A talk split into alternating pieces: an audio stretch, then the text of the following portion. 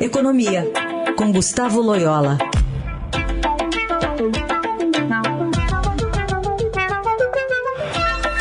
Tudo bem, Loyola? Bom dia. Bom dia. Bom, apesar desses reajustes da gasolina e da energia elétrica, a inflação desacelerou em março, o que ajudou, entre outros fatores, a derrubar ontem as taxas de juro futuras, impulsionar os negócios na Bolsa de Valores. A gente teve um resultado é, positivo, uma alta grande e uma queda também no dólar. Queria te ouvir sobre esse cenário apresentado, até para toda essa expectativa que se tem da revisão da Selic. Bom, é, o resultado de fato né, foi, foi muito bom. Assim, é, é obviamente, um mês só não dá para a gente já é, olhar uma, uma trajetória mais longa de queda de inflação, né? mas é, é foi realmente um resultado é, muito positivo. A inflação em 12 meses está em 4,65, ou seja, abaixo do teto da, da banda, né, que é de 4,75. E, inclusive, como você disse, é um resultado poderia ter, ter sido até melhor não fosse o, o efeito da, da reoneração aí dos combustíveis. Né? Então isso, isso levanta aí a, a hipótese de que os juros possam cair antes do que se esperava, né? E isso animou os mercados, né? É, por outro lado, o, o, dólar também caiu em função de, de, de, notícias do exterior, ou seja, o dólar tem se enfraquecido é, não apenas em relação ao real, mas em relação ao, ao resto do mundo também, né? A maioria das moedas.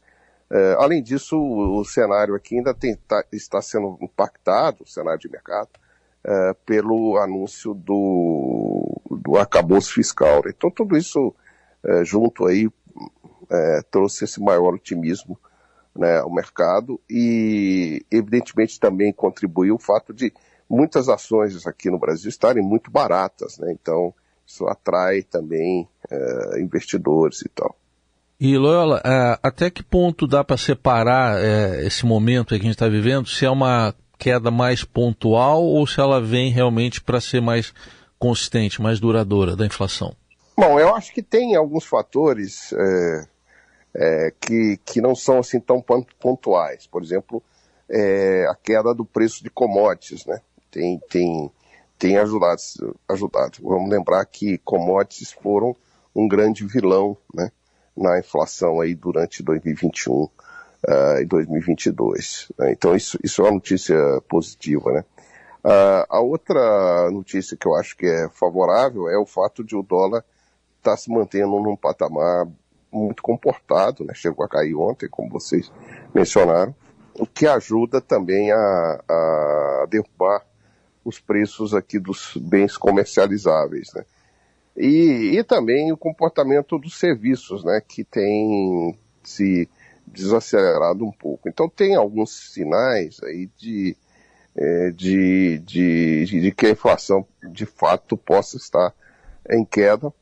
É, a política monetária, né, ela, ela faz efeitos de maneira defasada, então é, é também existe uma queda de demanda, né, sem dúvida, que, que favorece a queda dos preços eu acho que a, a, inflação pode ter entrado numa trajetória de queda, ainda que é uma queda menos é, rápida né, do que se esperava, mas mostra aí o acerto do Banco Central na, uh, na política monetária. Né? Uhum. E expectativa também para hoje, divulgação do, da inflação nos Estados Unidos?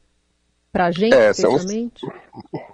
É, esse é, uma, é um dado importante, né, porque é, vai ditar aí a reação do, do Fed, uh, né, se espera que os juros dos Estados Unidos continuem subindo, mas não tão uh, intensamente quanto se esperava antes, anteriormente. Né?